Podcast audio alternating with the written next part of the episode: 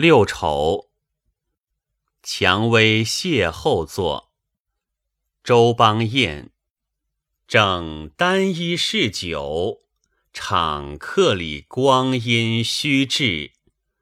愿春暂留，春归如过意，一去无迹。未问花何在，夜来风雨。葬楚公倾国，拆田堕处遗香泽，乱点桃溪，轻翻柳墨。多情谁为追惜？但风梅叠史，石扣窗阁。东园残寂，见朦胧暗壁。竟绕针丛底，成叹息。长条故惹行客，似牵衣带画，别情无极。残英小，抢簪金泽，终不似一朵钗头颤鸟，向人凄恻。漂流处，莫趁潮汐。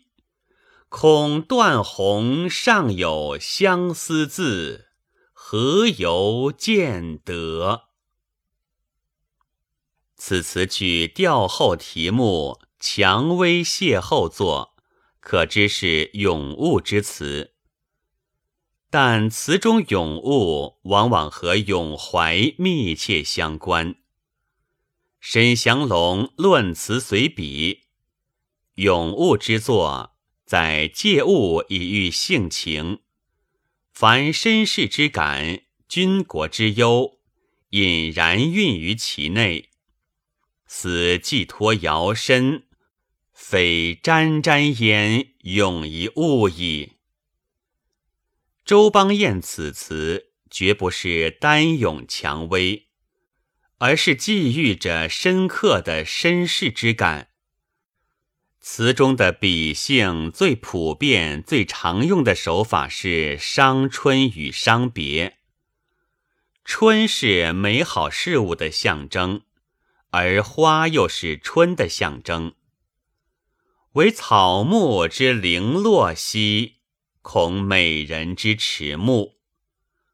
盛年处房事，终夜起长叹。花草的凋零。春光的消逝和年华的不在，怀才的不遇，形象的内涵上自有其本质意义的联系。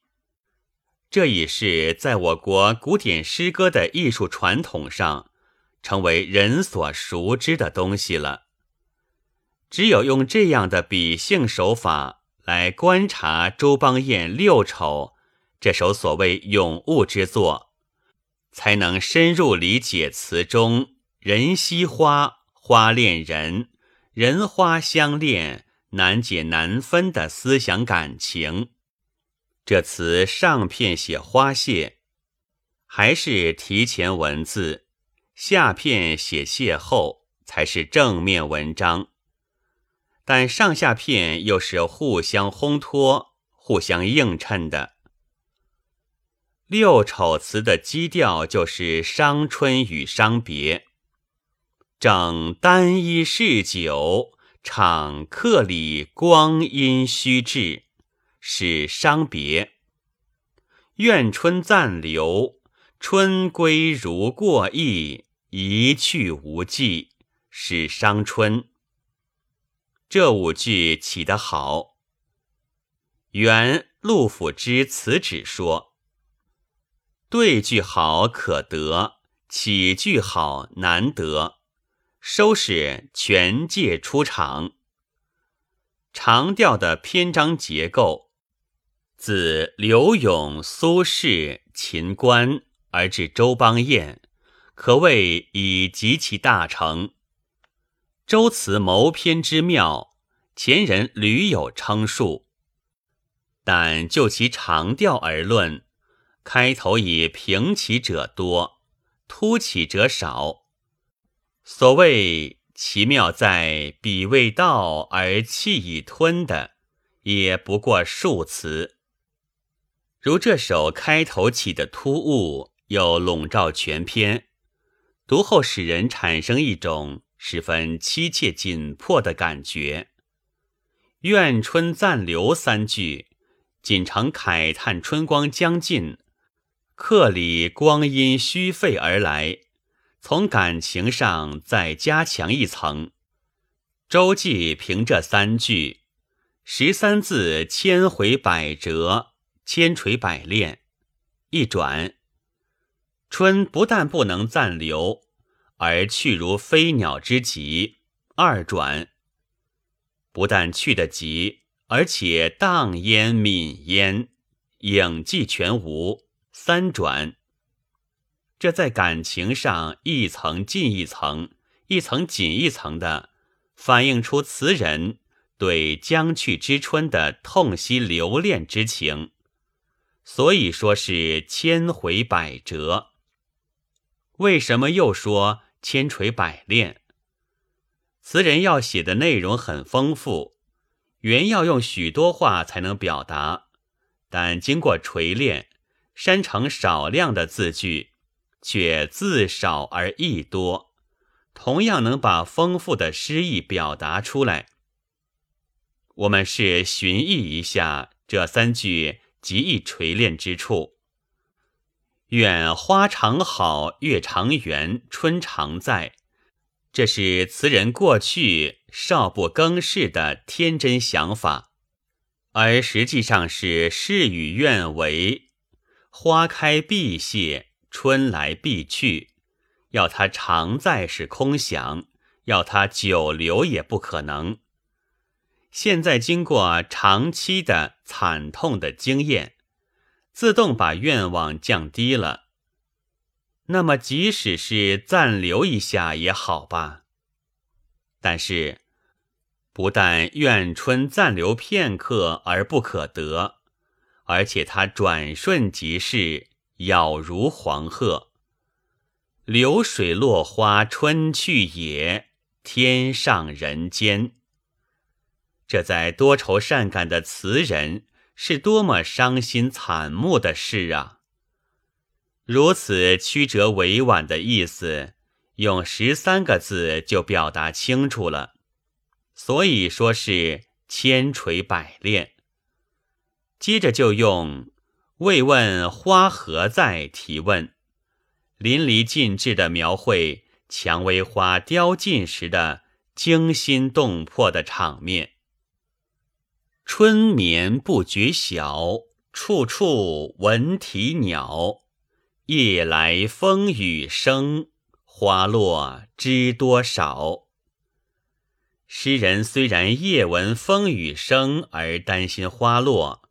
但亲小未醒，醒后始问，毕竟关心不多。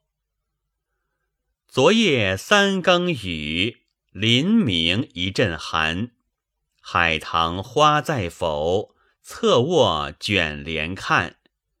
虽也关心海棠花的存在与否，但拥卧不起，卷帘而看，情绪并不十分紧张。只有温庭筠“夜闻蒙雨盼花尽”诗句中所写的情绪，与此处有些类似。试想，一夜疯狂雨骤，岂还有不把蔷薇吹完打尽之理？词人听风听雨，彻夜无眠，也已经横下了一条心，硬着头皮。盼花尽了，他虽没有出外行走，但神经却十分敏感。在想象中，无数蔷薇花片已在桃溪柳陌上乱点轻翻。可怜玉碎香消，有谁怜惜？只有风梅蝶使一起忙乱了一番，屡扣窗格。算是在给倾国佳人哭泣送葬罢了。这是何等一夺神害，心折古今的场景啊！但这只写花落，还不过是提前文字。下片写邂逅，才是题目的正面。前人写落花的虽多，但以写落时为主。一片花飞剪却春，风飘万点正愁人。将飞更作回旋舞，已落犹成半面妆。稍稍涉及落后，词中写花落更多。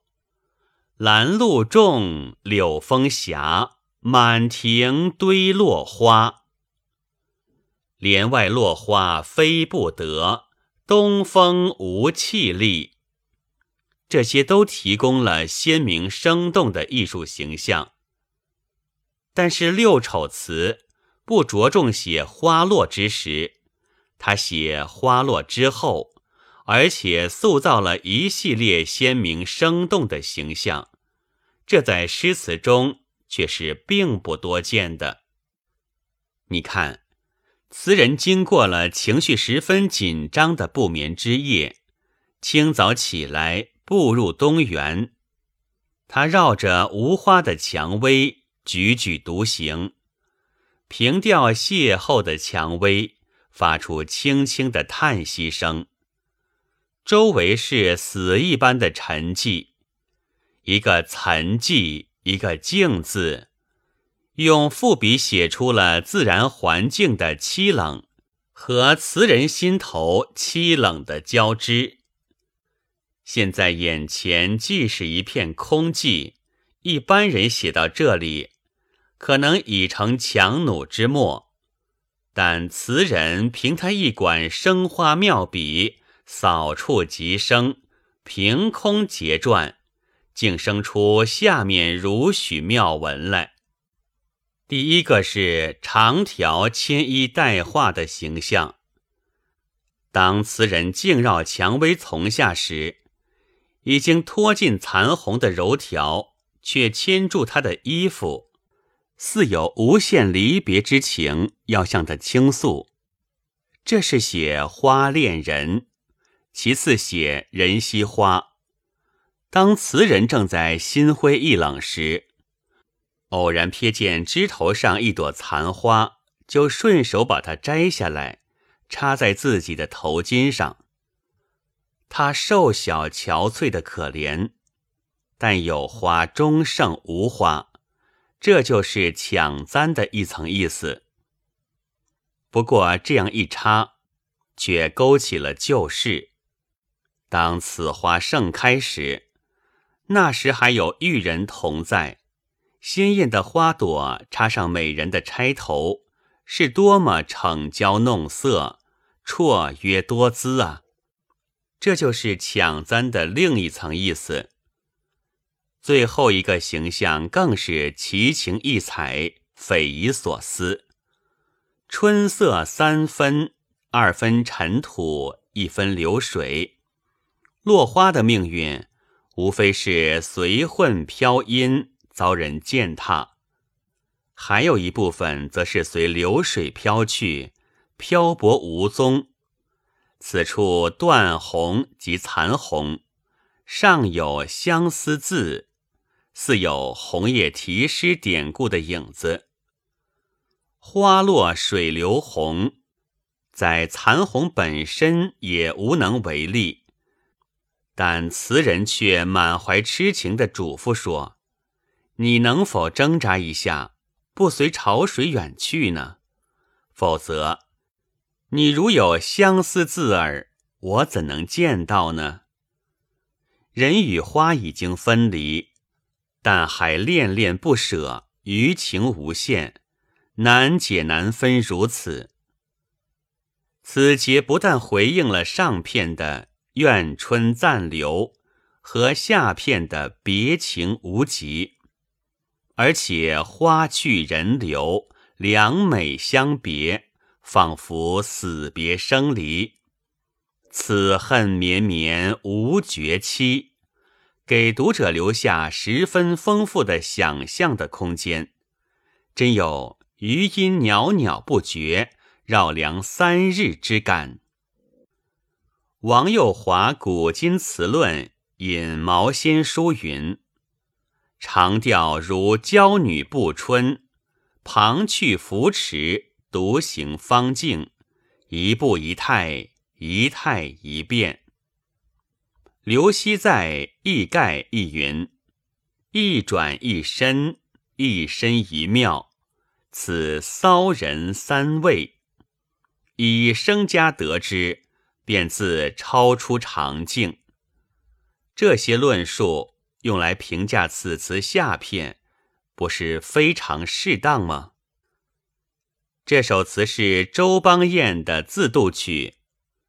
据吴衡照《莲子居词话》，六丑词周邦彦所作。上问六丑之意，对曰：“此犯六调，皆生之美者，然极难歌。高阳氏有子六人，才而丑，故以比之。此四句周密，浩然斋雅谈。”不知此词犯哪六调，声音之美如何？词谱失传，无从探索。但泛调等于南曲中的急曲，而从此词的平仄韵律来看，似乎也可得些线索。